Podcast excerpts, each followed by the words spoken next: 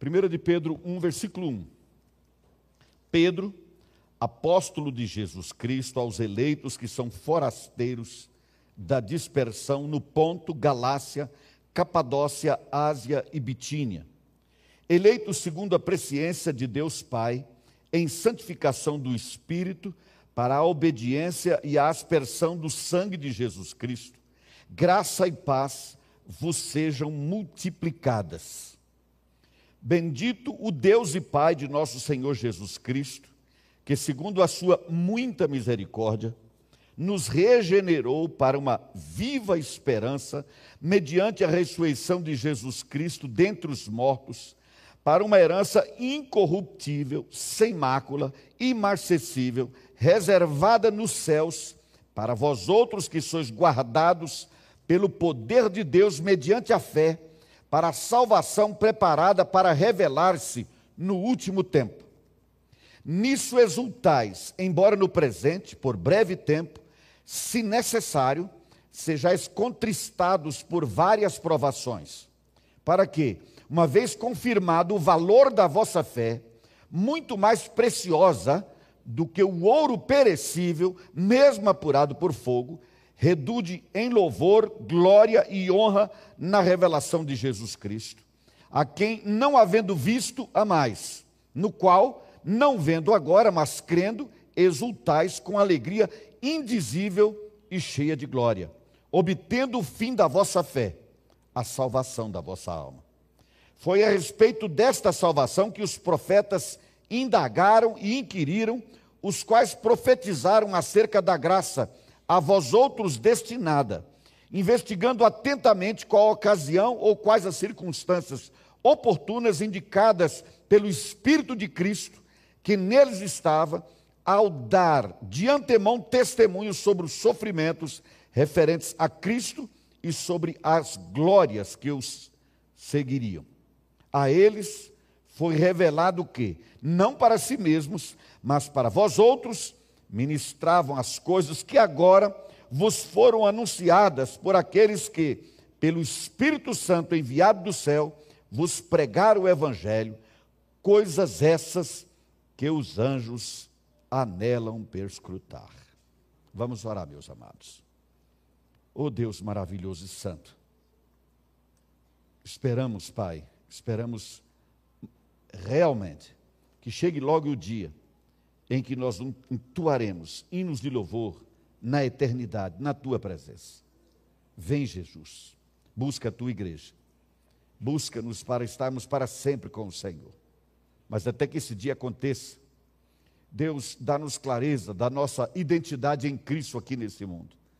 Dá-nos entendimento claro de quem nós somos no Senhor, por causa da obra do Senhor, exclusivamente pela tua graça.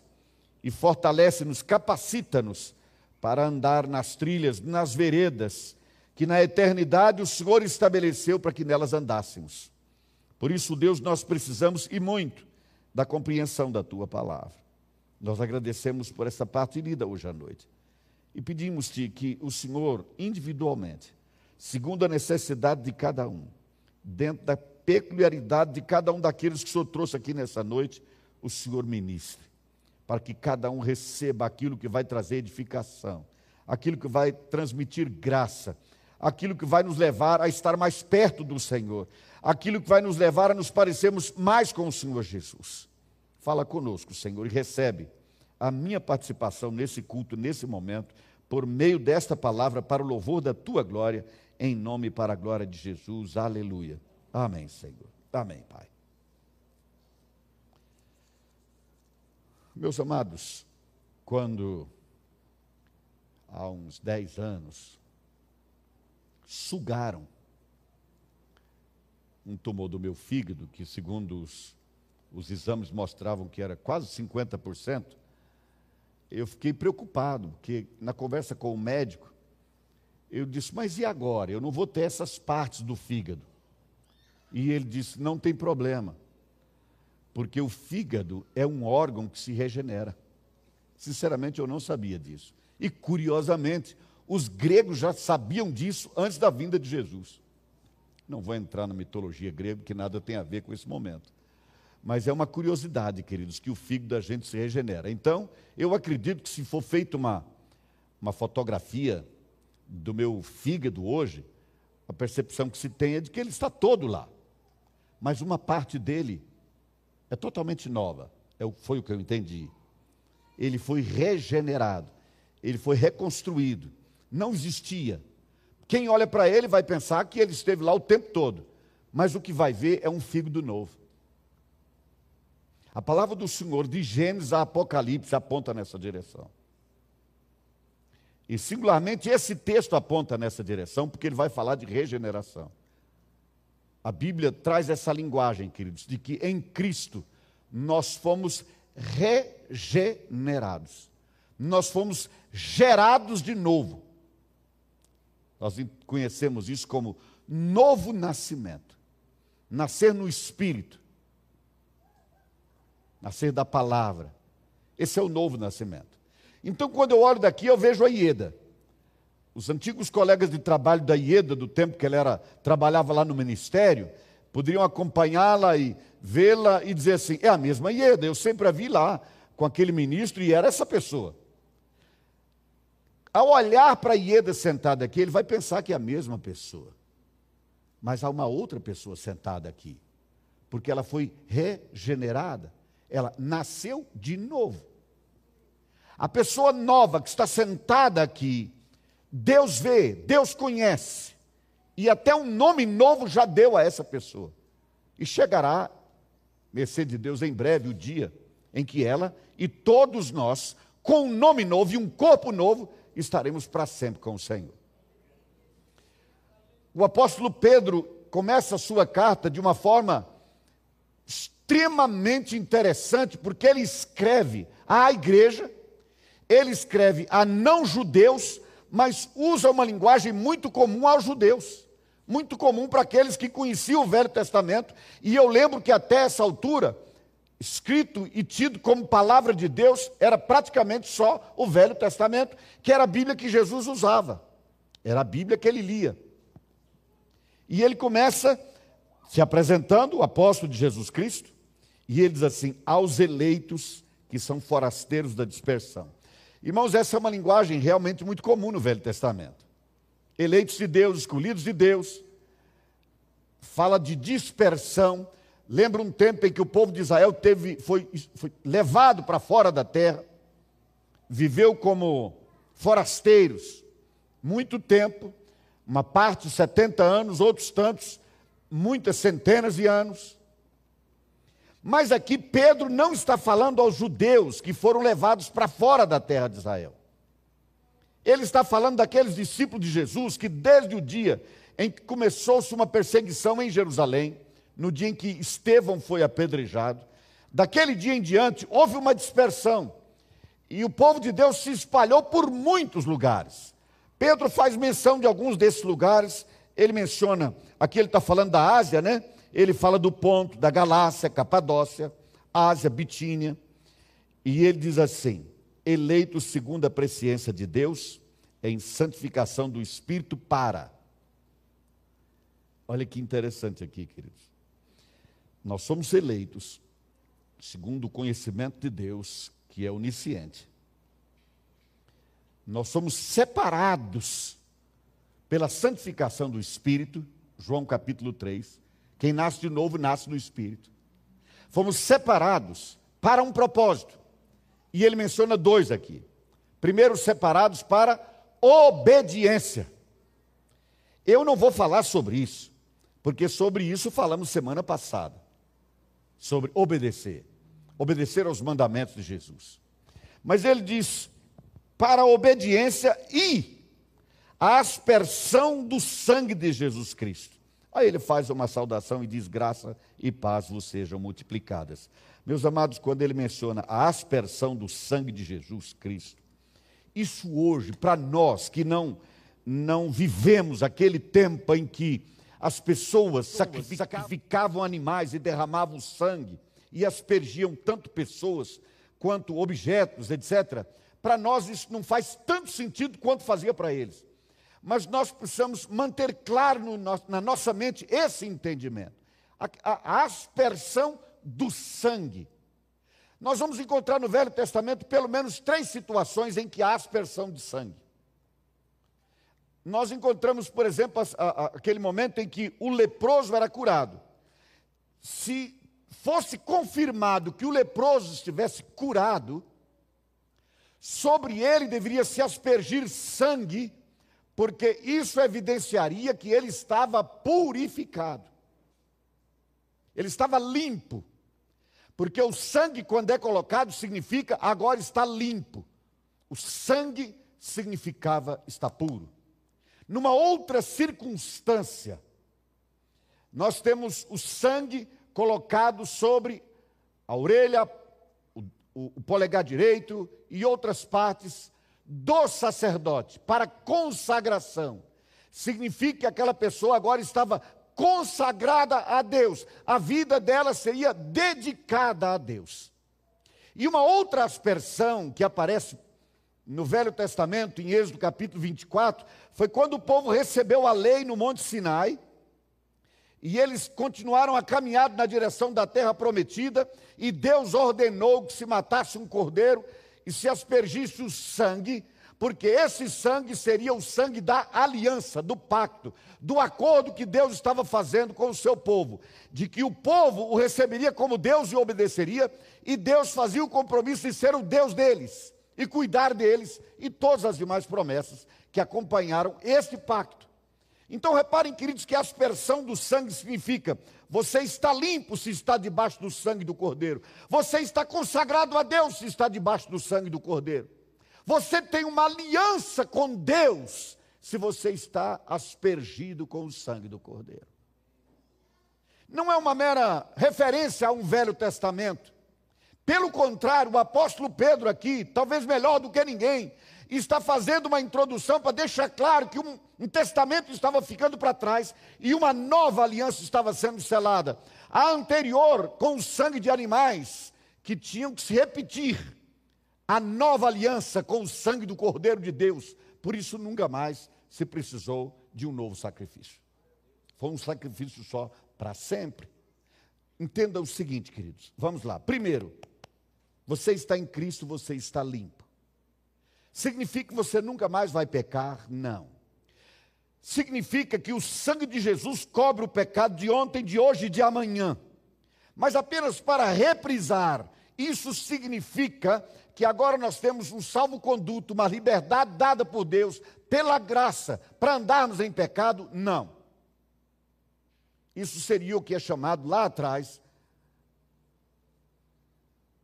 por Dietrich Bonhoeffer, que foi um alemão que escreveu sobre uh, o discipulado e que teve a sua vida ceifada, dadas as suas lutas, não vou entrar nesse mérito.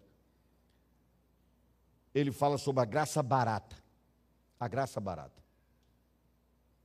Essa graça que você está livre para viver como bem entender, porque a graça resolve tudo. Não é essa a ideia. Ao contrário, significa que agora estando limpo, você está livre para viver na presença de Deus. Antes não estava. Agora você tem liberdade de fazê-lo. Tá você limpo. está limpo. Do pecado de ontem, de hoje e até do que você vai cometer amanhã, você está limpo. Mas significa também que você está consagrado. E agora vamos para a reforma protestante. Um dos pilares da reforma protestante, nem sempre lembrado, nem sempre vivido, chama-se sacerdócio universal de todos os santos. O que, que significa isso?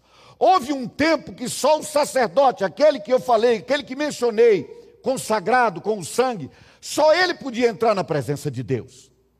E depois criaram algo meio parecido, é como se Somente algumas pessoas escolhidas, chamadas por Deus, como quem vai para o púlpito, por exemplo, para ministrar os elementos, para pregar, essa é uma pessoa consagrada. Então, esse é um sacerdote. Meus amados, o que nós aprendemos a partir de Lutero, e os reformadores todos concordam com isso, que em Cristo o sacerdócio se universalizou. Sabe o que significa isso? significa que se você está debaixo do sangue do Cordeiro, você é sacerdote. Sabe o que significa isso? Significa que você tem acesso à presença de Deus. Você não precisa de mim. Você não precisa de ninguém. porque você já tem o caminho aberto, o caminho é Cristo. O sacerdócio é universal. Todas as pessoas podem entrar na presença de Deus, porque o sacerdócio agora é universal. Você está debaixo do sangue, sob a aspersão do sangue do Cordeiro, então você é um sacerdote.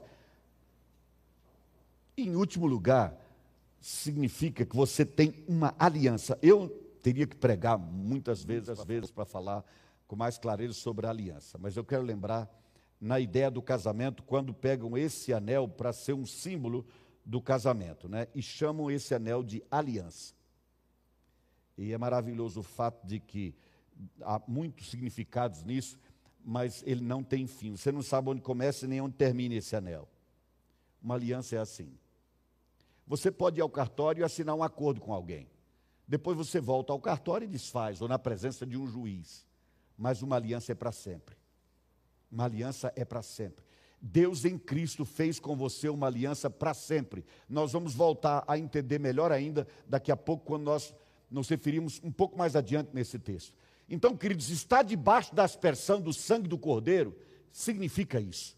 Você está limpo, você está puro, não há mais uma lepra de pecado na sua vida, você não está sujo mais, você não tem essa doença mais. Você é um sacerdote que pode ir à presença de Deus a todo instante em Cristo. E você tem uma aliança com Ele, Ele tem uma aliança com você por meio do seu Filho. Muito bem, feita essa saudação inicial, o apóstolo Pedro continua de uma maneira profunda e um pouco parecida com aquela primeira palavra de Paulo aos crentes de Éfeso, porque a gente vai lendo e parece que não para para respirar, né? Uma ideia vai levando a outra, a outra, a outra, porque é algo muito profundo.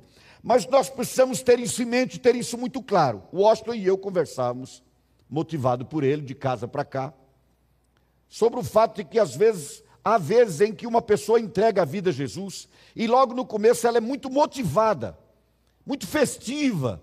Ela ama estar com o povo de Deus, lê a palavra de Deus, vida de oração, etc. Passado um tempo, essa pessoa começa a esfriar um pouco. Então nós estávamos conversando no caminho dizendo que é como no casamento. Assim como no casamento, primeiro você tem que relembrar o privilégio, relembrar a alegria, a bênção que é estar em Cristo. Lembre-se disso sempre. Por isso a nossa ceia não é anual, não é a cada dez anos. A nossa ceia é, no mínimo, mensal. Porque Jesus diz que por meio dessa ceia, nós nos lembraríamos dele, em memória dele. Ele estava dizendo: lembrem-se de mim, lembrem-se de mim, para nos lembrarmos quem nós somos nele, a obra dele na nossa vida. E depois nós dissemos também que, mesmo tendo consciência clara, se você não investir nessa aliança, se você não continuar celebrando esta aliança, essa vitória, essa liberdade em Cristo, isso vai virar uma mera rotina religiosa. Por isso vira uma espécie de obrigação de ir ao templo, de cantar, de orar. Não deixe que isso aconteça na sua vida, querido. O ser humano, Deus nos fez para economizar, talvez, energia, não sei bem, de maneira tal que nós praticamente vivemos por hábitos. Eu não pensei que a gente vivesse tanto por hábitos até ler um livro que o Diogo me deu, que tem centenas de páginas. Eu não pensei nem que fosse assunto para 100 páginas, quanto mais para centenas. Mas é impressionante a questão dos hábitos. Querido, nunca deixe que o seu relacionamento com Deus seja um mero hábito. Nunca permita que isso aconteça. Se perceber que está acontecendo, pare, reflita e relembre tudo que Deus é, quem Ele é e quem você é agora em Cristo e quem você era antes dele. Não deixe que ir à igreja seja um hábito na sua vida orar, cantar louvores, relacionar-se com a igreja, conviver com os irmãos. Não permita que isso seja um mero ato religioso. E hoje à noite nós vamos, estamos vendo, aliás, vamos continuar vendo, essa obra maravilhosa de Deus e no entendimento disso. Nós sendo edificados, eu espero em Cristo, sinceramente, que Deus faça brotar um fogo novo no coração. Porque Ele diz assim: Bendito Deus e Pai de nosso Senhor Jesus Cristo. Segundo a sua misericórdia, nos regenerou. Queridos, um versículo antes ele falava sobre a graça, ele diz: graça e paz vos sejam multiplicadas. Aqui no versículo seguinte ele fala da misericórdia de Deus. Só para relembrar, sabem com clareza a diferença entre graça e misericórdia? Sabem com clareza essa diferença? O que é graça, o que é misericórdia? A gente repete às vezes as palavras, queridos, porque nos acostumamos com elas. Mas quando nós apenas as repetimos, nós, nós deixamos, deixamos, passar a profundidade de cada, de, de cada palavra, o sentido de cada uma delas. Pela graça, pela graça, Deus nos dá o que não merecemos, a vida eterna. Por misericórdia, Deus deixa de dar-nos o que efetivamente merecemos, a condenação eterna. Não é fácil? Todo mundo entendeu isso? Graça é aquilo que nós recebemos sem merecer. Misericórdia é aquilo que nós merecemos, mas Deus deixa de dar. Então agora ele fala da misericórdia e diz: por causa dessa misericórdia, para que não fôssemos condenados, Deus nos deu vida nova, Deus nos regenerou, Deus nos gerou de novo em Cristo. É o que está escrito aqui. Ele nos regenerou. Nós somos regenerados, segundo Tiago 1,18, pelo querer de Deus. Nós somos regenerados, queridos, pela palavra da verdade. Tiago 1,18 e 1 de Pedro 1,23 eu não vou ler porque o tempo urge. Eu me preparei para fazê-lo, mas não vou fazer, ler em casa por gentileza porque nós precisamos entender isso. Primeiro, nós nascemos de novo, queridos, pelo querer de Deus, pela vontade dEle e não da nossa. Por isso, o texto começa falando, eleitos, como está no versículo 2, eleitos segundo a presciência de Deus, é a vontade de Deus, não a nossa. Segundo, nós nascemos de novo pela palavra da verdade. A Bíblia é a verdade, Jesus é a verdade. A palavra do Senhor diz que Jesus é a verdade. O que, que significa isso? Quando Jesus diz a verdade vos libertará, porque a mentira do inferno é o quê? Dizer que o pecado não leva à condenação eterna, não leva à morte. A verdade é saber que o pecado leva à condenação eterna, mas Jesus tem uma vida nova para nos dar, essa é a verdade. Essa é a verdade que liberta. Não é nenhuma verdade política, é uma verdade sagrada de salvação. E nós nascemos também pelo Espírito Santo, como está em João capítulo 3, versículos de 1 a 15. Eu não vou tomar muito tempo nisso, porque tempo não há. Mas só relembrem isso, queridos. Nós nascemos porque Deus foi gracioso, foi misericordioso. Por isso nascemos de novo, não foi uma opção minha. Agora, queridos, de novo aqui. Nascido de novo com um objetivo. Vamos entender isso claramente, queridos. Deus não me fez nascer de novo porque, eu, era, porque eu era porque eu era limpo, consagrado e eu já tinha um pacto feito. Deus não me livrou, não me regenerou por causa disso. Mas Deus me regenerou, me consagrou para algo. Para algo. O resumo do entendimento é, histórico disso é: Deus não nos salva por sermos santos, mas para sermos santos. Não é porque eu era, é para ser. Nós precisamos entender isso, porque quem não entende isso com clareza, queridos, recebe a salvação em Jesus e fica como quem está numa parada de ônibus esperando o próximo ônibus para levá-lo ao lugar de destino. Fica lá parado esperando. Agora, aquele que sabe que nasceu para um propósito, vai cumprir esse propósito. Vai agir, vai viver nesse propósito. Não vai ficar simplesmente aguardando a sua hora chegar, o seu momento aparecer. Não é essa a ideia. Mas aqui nesse texto, eu poderia também sobre isso discorrer muito, vou prender-me apenas ao que esse texto diz. E o texto diz algo simplesmente maravilhoso. É uma linguagem poética, é uma linguagem quase lírica e é uma linguagem belíssima, porque ele diz assim: nos regenerou segundo a sua misericórdia, digo que segundo a sua misericórdia, nos regenerou para uma viva esperança. Que linguagem linda é essa, querido? Para uma esperança viva, não uma esperança morta, mediante a ressurreição de Jesus Cristo dentre os mortos. Por isso a nossa esperança é viva.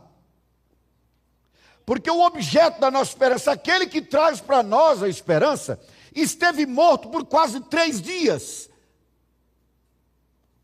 Durante o que Jesus esteve no sepulcro, ninguém tinha esperança em relação ao futuro. tudo terminava ali. Só desespero. Mas quando Jesus ressurgiu dos mortos ao terceiro dia, renasceu a esperança.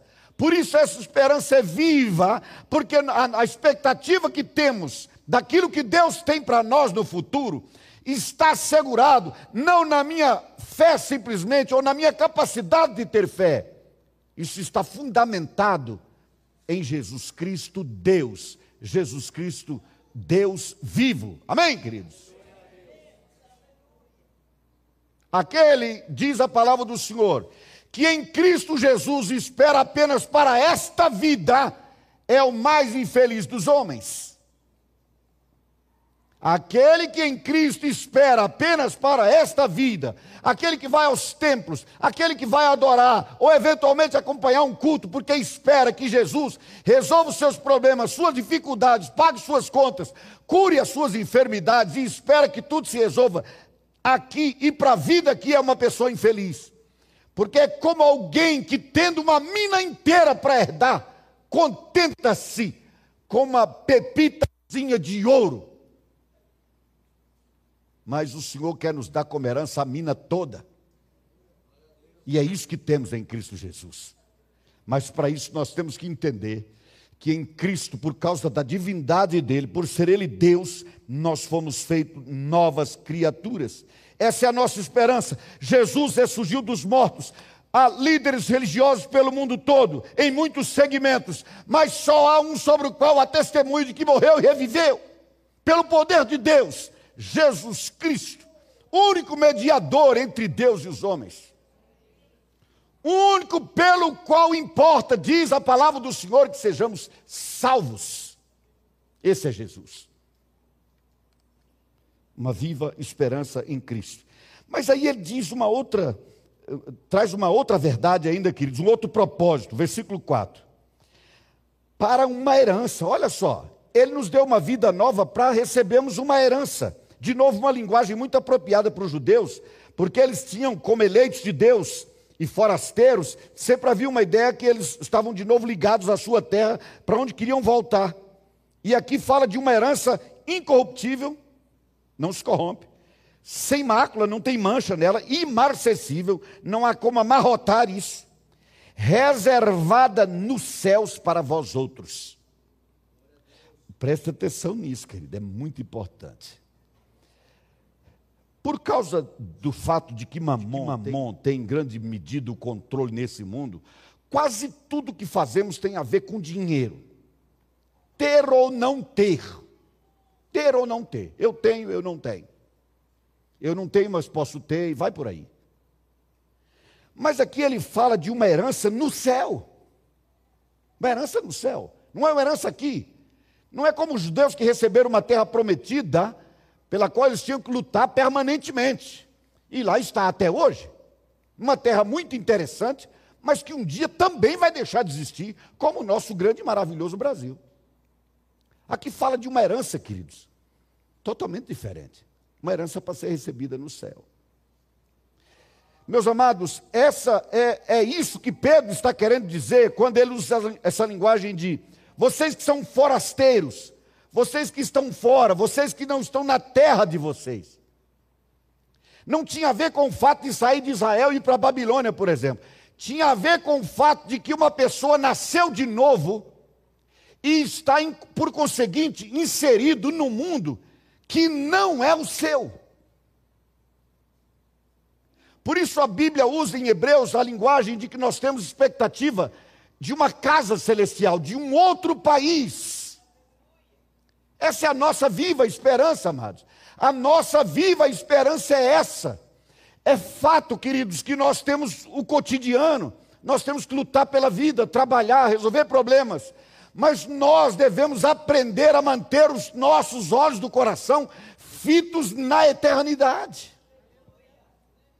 Olhando para a eternidade. Alguém pode, por isso, imaginar, então, que os discípulos de Jesus, nesse mundo, serão pessoas alienadas, alheias aos problemas, etc. E nós teríamos uma espécie de atrapalho nesse mundo, porque nós estamos alienados deles. Não é verdade, porque aquele que está com os olhos fitos no céu sabe que a qualquer momento irá se encontrar com Deus.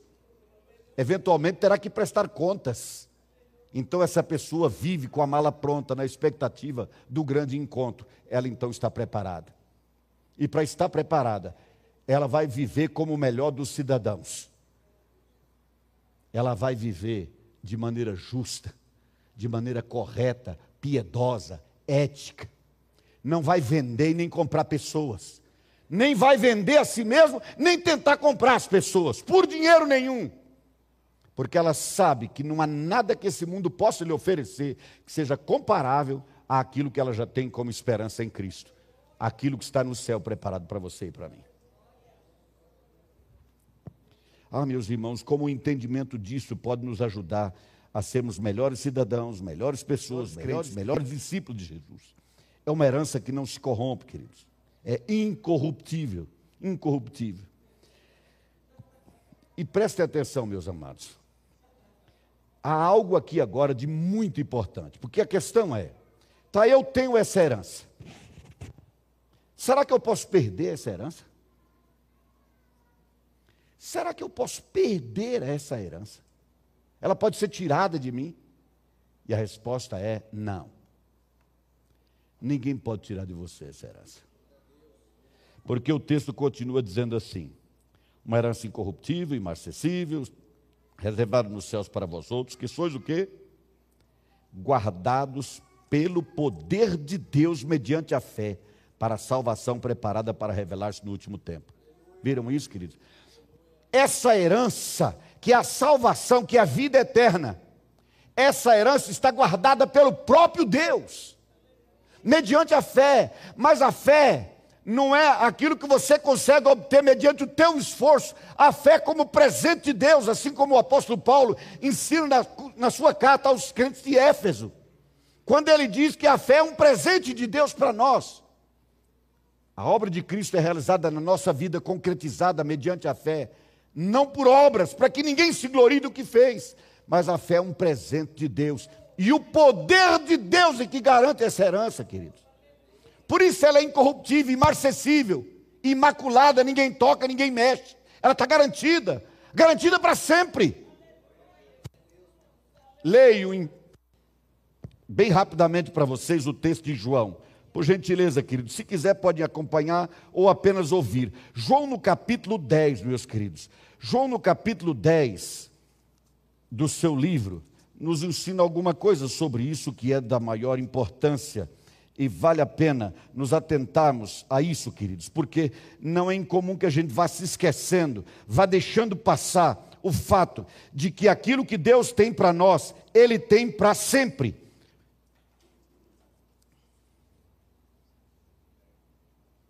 Versículo de número 26. Mas vós não credes, porque não sois das minhas ovelhas, falava Jesus. As minhas ovelhas ouvem a, a minha voz, e eu as conheço e elas me seguem. Eu lhes dou a vida eterna, preste atenção nisso aqui, jamais perecerão, e ninguém as arrebatará da minha mão. Você ouve a voz do Senhor e a reconhece, porque você é dele. Quem não é dele não crê, mas quem crê ouve e obedece. E ele diz assim: se você é das minhas ovelhas e ouviu a minha voz, ninguém tira você da minha mão. Então, se você disser, não, mas o pecado pode me tirar da mão de Jesus, você está dizendo que o pecado é maior do que ele. Satanás pode me tirar da mão de Jesus, então Satanás é maior do que Jesus. Mas ele não para aí, queridos. Ele não para aí. Ele continua. Versículo 29. Aquilo que meu pai me deu é maior do que tudo. E da minha, digo, e da mão do pai, ninguém pode arrebatar. Eu e o pai somos um. É isso que ele diz. Jesus está dizendo: o pai e eu somos um. Eu sou Deus como ele é Deus. Ninguém tira nada da mão de Deus, ninguém tira ninguém da minha mão. Porque você foi aspergido com o sangue do Cordeiro. Você foi purificado, você foi consagrado, você tem uma aliança por meio do sangue do Cordeiro. Celebre isso, festeje isso, porque é isso que o apóstolo está dizendo aqui, queridos. É isso que ele está ensinando aqui. Eu vou tomar um tempinho, eu espero não ser cansativo, mas eu preciso fazer referência a isso, porque sobre isso se tem falado demais. Eu só vou ler praticamente o texto. Porque aqui ele diz assim: olha, queridos, mediante a fé para salvação. Não, primeiro vamos pensar ligeiramente nessa questão da salvação aqui, queridos. Essa palavra salvação é repetida na Bíblia algumas vezes, mas há quatro sentidos principais. Essa palavra salvação é mencionada, por exemplo, quando o Senhor salvou uma mulher da sua doença e disse assim: A sua fé te salvou. Aquela mulher que tinha um fluxo de sangue por anos, ela tocou em Jesus, foi curada, e ele diz assim: A tua fé te salvou. A palavra salvação está aí. Quando os discípulos também estavam enfrentando aquela tempestade, e eles disseram: Senhor, salva-nos, é a mesma palavra. Então o Senhor salvou da doença, salvou do perigo. Mas o sentido que interessa-nos nessa noite, principalmente, é o desse texto, que é a salvação do poder do pecado e a salvação da condenação eterna. Como não há tempo, eu não vou ler textos da Bíblia, mas posso mostrá-los para você depois. É essa a salvação. Significa dizer que nós estamos livres da condenação eterna por causa da obra de Jesus, pelo que ele é, pelo que ele fez. Mas aqui, queridos, tem uma expressão que diz assim: preparada para revelar-se no último tempo. Essa é a palavra do momento. Último tempo. Pastor, esse é o último tempo. O anticristo está batendo as portas ou não está? Está chegando ou não está? O que é está acontecendo? O que é está pegando? Vem ou não vem? E aí? Quem vai disputar a vaga de anticristo?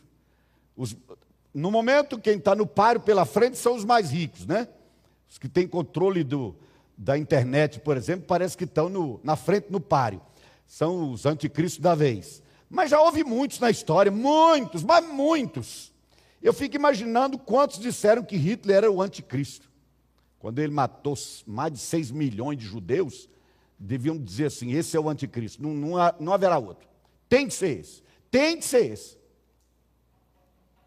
Quando Lenin estava matando na União Soviética, quando Mao Tse Tung estava matando na Rússia, eles eram os anticristos. Eu fico pensando, queridos, quando aqueles irmãos em Cristo na, na, na China, aliás, quando na China eles estavam é, sendo massacrados, e as igrejas sendo dizimadas, pessoas morrendo, e a missão Portas Abertas, que tinha uma revista que publicava fotos de crentes em Cristo, irmãos nossos, sendo mortos em, em tonéis de óleo quente.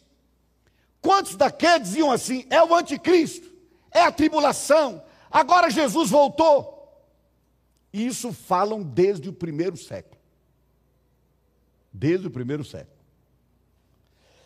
Acompanhe ligeiramente comigo, queridos, esse texto de 1 de João 2,18, por favor. Eu não vou comentar muito sobre isso. Se preciso for, eu volto e prego sobre esse assunto depois. Como, aliás, o Wander já me pediu o Wanderson já me pediu mais de uma vez que eu fizesse, né? Quem sabe? 1 de João 2,18, queridos. 2,18. Só para uma palavra ligeira sobre isso. Eu basicamente estou abrindo um parênteses aqui na nossa reflexão. Vejam vocês, queridos, o que diz aqui esse texto. Filhinhos, presta atenção na frase seguinte: já é a última hora. Ouviu isso? Filhinhos, já é a última hora. Quando é que foi dito isso aqui, queridos? No primeiro século. No primeiro século da era cristã disseram: essa é a última hora. Porque a última hora começou quando Jesus morreu e ressuscitou dentre os mortos. E o seu espírito veio habitar a igreja. Ali começou a última hora. Mas tem o final da última hora, digamos assim. Né? A, primeira, a última hora tem o primeiro minuto e o sexagésimo minuto. O texto continua. Já é a última hora. E como ouvistes que vem o que, queridos? O anticristo. O anticristo era assunto já daquele tempo. Como ouviste que vem o anticristo, também agora, agora, naquele tempo, muitos anticristos têm surgido, pelo que conhecemos que é a última hora. Quer ver um anticristo para eles daquele tempo? Quando Nero, aquele maluco, pôs fogo em Roma e botou, e a, botou culpa... a culpa nos cristãos, quando ele viu que a cidade estava ardendo e o povo não gostou, Não, não fui eu, foram os cristãos que botaram fogo na cidade. E eles mataram cristãos a mais não poder. Jogavam eles nas arenas para serem devorados pelas feras, pelos leões. E eles diziam com certeza: é o anticristo. Então, de Nero para cá, queridos, o que tem é anticristo. Mas ele está dizendo: os anticristos estão aí. Muitos deles, aqui ele fala no plural.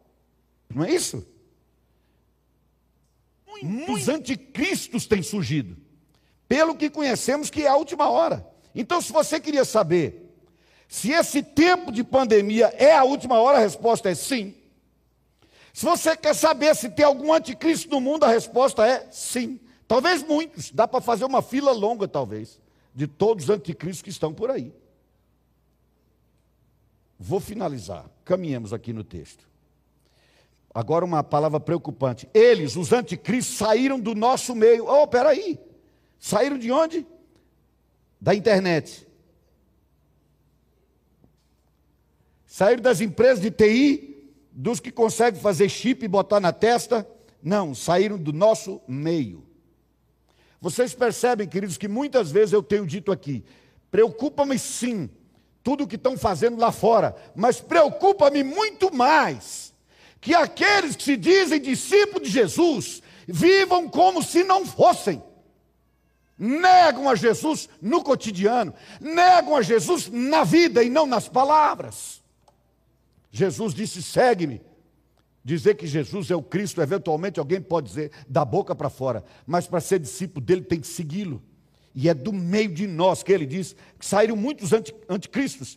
Entretanto, não eram dos nossos, porque se tivessem sido dos nossos, teriam permanecido conosco, todavia eles se foram para que ficasse manifesto que nenhum deles é dos nossos. E vós possuís unção que vem do santo, e todos têm desconhecimento. Não vos escrevi porque não saibais a verdade, antes, porque a sabeis, e porque mentira alguma jamais procede da verdade. Presta atenção. Quem é o mentiroso? senão aquele que nega que Jesus é o Cristo. O mentiroso, o anticristo, é aquele que nega que Jesus é o Cristo, não um Cristo. Ele não é uma figura excepcional apenas. Jesus não é apenas extraordinário, um profeta incrível. Jesus é o Cristo, o prometido de Deus, o Messias de Deus. E o que nega isso, nega Cristo. É isso que esse texto está dizendo. Este é o anticristo. Vou reler o versículo. Quem é mentiroso senão aquele que nega que Jesus é o Cristo? Esse é o anticristo, o que nega o Pai e o Filho. Esse é o anticristo. Todo aquele que nega o Filho, esse não tem o Pai. Aquele que confessa o Filho, igualmente tem o Pai.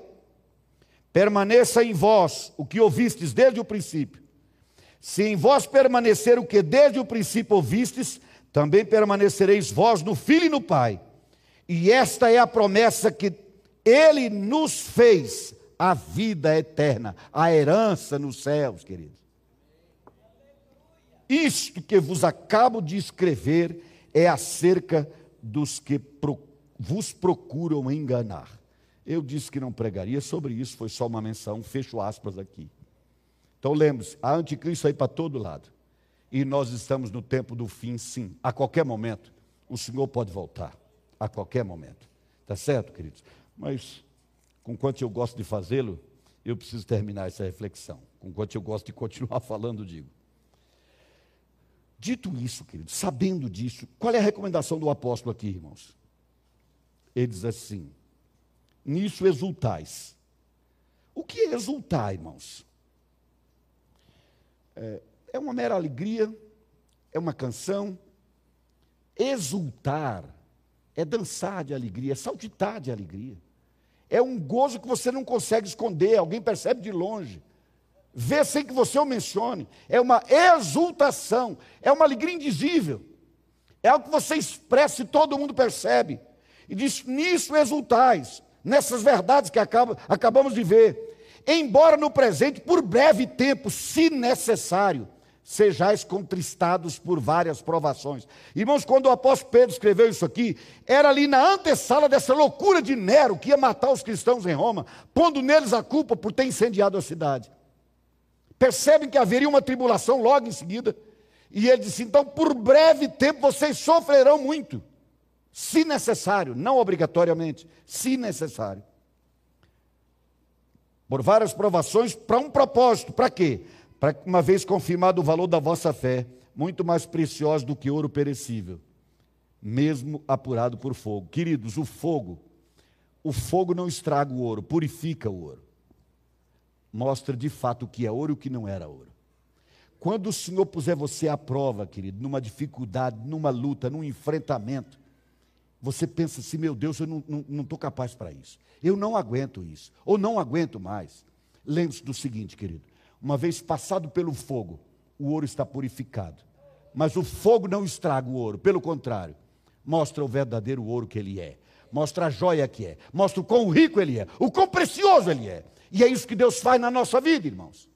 Portanto, na hora da dificuldade, na hora da aprovação de Deus, reconheçamos, lembremos e agradeçamos pelo fato de sermos colocados à prova e agora nós voltamos à escola nós voltamos à escola e nos lembramos que finalmente chegou o final do terceiro ano, provas finais. Terminadas as provas, aprovados o terceiro ano, nunca mais. Agora já estou para frente. Fui promovido, fui para o quarto ano. Terminei as provas, passei. Você já falou isso alguma vez na sua vida? Pai e mãe, quando volta para casa, e aí? Passei. Oh, glória. É um alívio, é uma bênção. Querido, na hora da aprovação da sua vida, lembre-se: haverá um momento que, para a glória de Jesus, você vai dizer assim: passei. E Deus vai te promover. Vai passar você para o ano seguinte, você vai crescer com isso. É para cima que você vai. Deus não faz isso por falta de amor a você. Ao contrário, Ele quer purificar a sua fé. Ele quer aperfeiçoar você. Por isso festeje, exulte mesmo que, se necessário, tenha que passar por provação, para que, uma vez confirmado o valor da vossa fé, a fé agora foi confirmada, isso redunde em quê? Em louvor, glória e honra na revelação de Jesus Cristo. Irmãos, é tremendo esse texto. Por isso que eu disse que é uma linguagem poética profunda e maravilhosa. Isso é coisa para a gente decorar e recitar, cantar isso.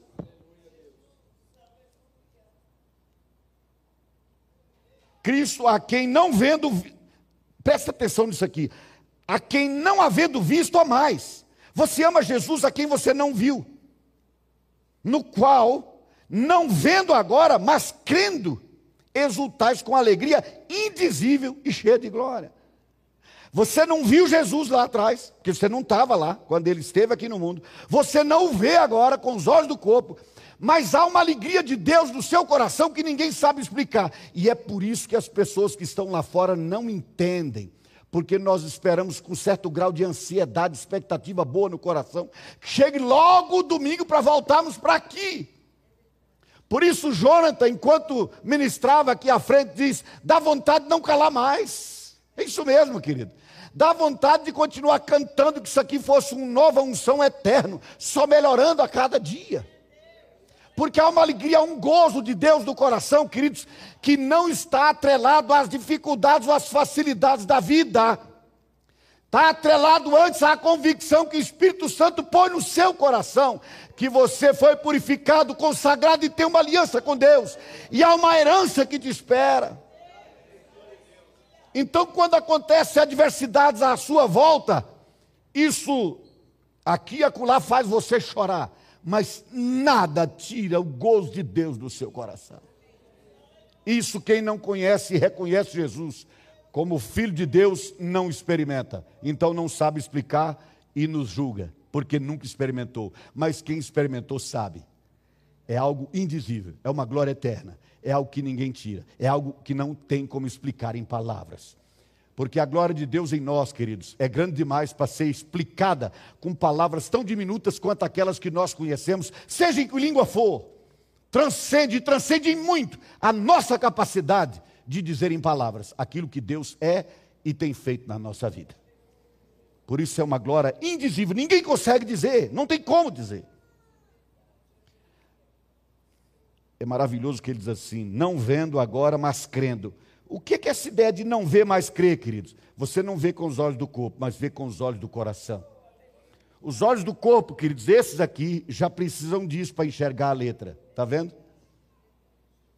Os olhos do meu coração não precisam de óculos. Não precisam.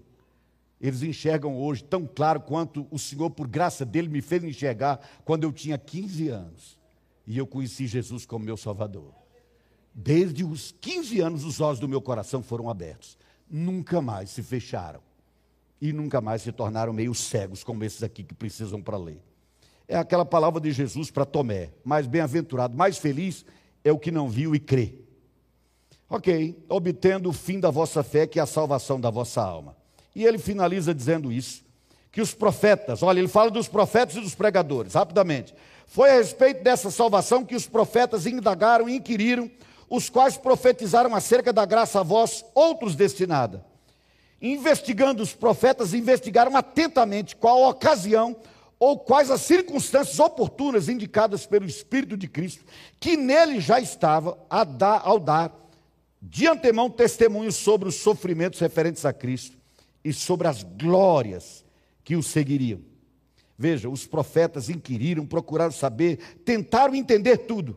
A eles foi revelado que não para eles mesmos, mas para nós, para vós outros, ministravam as coisas que agora vos foram anunciadas por aqueles que, pelo Espírito Santo enviado do céu, vos prega o Evangelho. Está falando dos pregadores. Coisas essas que os anjos, não é que eles anelaram, não. Presta atenção na expressão aqui. Coisas essas que os anjos anelam perscrutar. Os anjos gostariam de entender o que nós entendemos. Eles gostariam que fosse tão claro para eles quanto é para você e para mim tudo o que esse texto disse para nós dessa noite. Você diz, mas o anjo sabe tudo. Não, querido. Anjo não é onisciente, ele não sabe tudo. Eles queriam conhecer isso, eles esperam um dia conhecer isso com clareza. Hoje eles não entendem bem, mas você entende. Sabe por que você entende? Porque está escrito. Porque está escrito na palavra do Senhor. Deus não nos deixou à mercê de nós mesmos. Deus não nos, deixou à mercê da filosofia humana. Deus nos deu a sua palavra. E nessa palavra nós conhecemos quem somos em Cristo. Por isso a alegria indizível dele está no nosso coração. Amém, queridos?